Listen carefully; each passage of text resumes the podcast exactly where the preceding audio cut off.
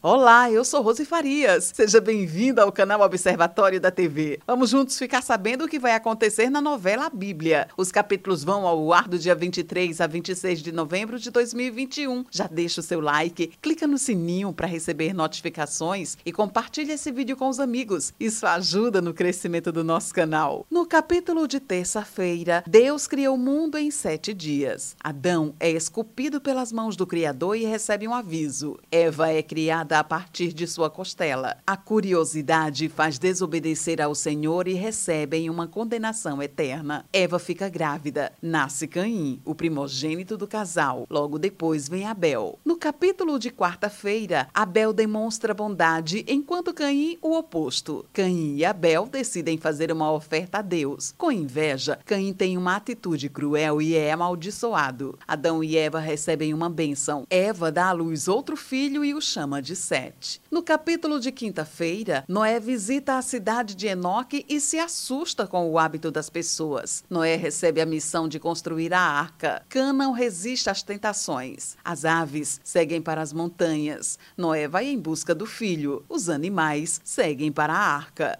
No capítulo de sexta-feira, a cidade de Enoque é tomada pelo dilúvio. Noé e sua família embarcam na arca. Zeno decide subir as montanhas para fugir das águas. O dilúvio segue castigando a terra por 40 dias e 40 noites. A arca chega em terra firme. Noé amaldiçoa Cã. Esse é o resumo da novela A Bíblia. Obrigada por estar com a gente. E antes de sair, deixe o seu like, comente, compartilhe, siga a gente nas redes sociais e ative o sininho para receber notificações de novos vídeos. Confira aqui no canal e no site observatoriodatv.com.br o resumo de todas as novelas e tudo o que acontece no mundo da televisão e na vida dos artistas. A gente se encontra por aqui. Beijos e até a próxima novela.